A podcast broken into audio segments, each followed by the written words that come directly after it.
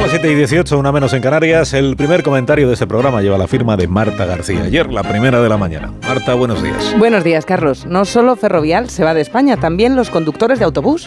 Al menos los que estén interesados en las ofertas de trabajo que llegan desde Alemania. Conductores de autobús, cocineros, personal de enfermería, industria y también para la construcción.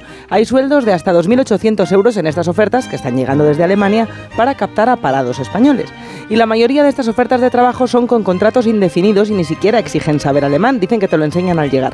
También facilitan el alojamiento. Alemania quiere contratar enfermeros y enfermeras españoles porque allí escasean. Les ofrecen muy buenos sueldos, un salario neto aproximado de 2.400 euros y luego suman pagas extra por fines de semana y festivos y además los empleados tienen incentivos para que se animen a mudarse allí, como pagarles tres meses de alquiler gratis y ayuda para gimnasio y masajes. Mientras tanto, en España tenemos 3 millones de parados y conductores no sé, pero personal sanitario sí que nos falta.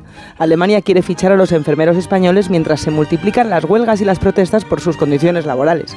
De Canarias a Asturias, pasando por Valencia, Madrid y Cataluña, los trabajadores sanitarios siguen sumando huelgas y protestas, denunciando que sufren una precariedad insoportable. No solo se quedan cortos los sueldos, también la duración de los contratos.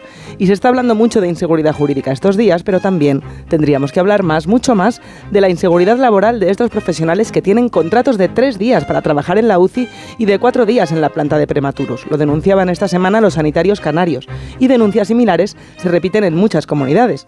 Así que no sé si a los enfermeros y enfermeras que escuchen que en Alemania les ofrecen trabajo por 2.400 euros y les ponen casa y hasta bonos de masaje, les apetecerá más sumarse a las huelgas para reivindicar mejoras condiciones en España o empezar a aprender alemán.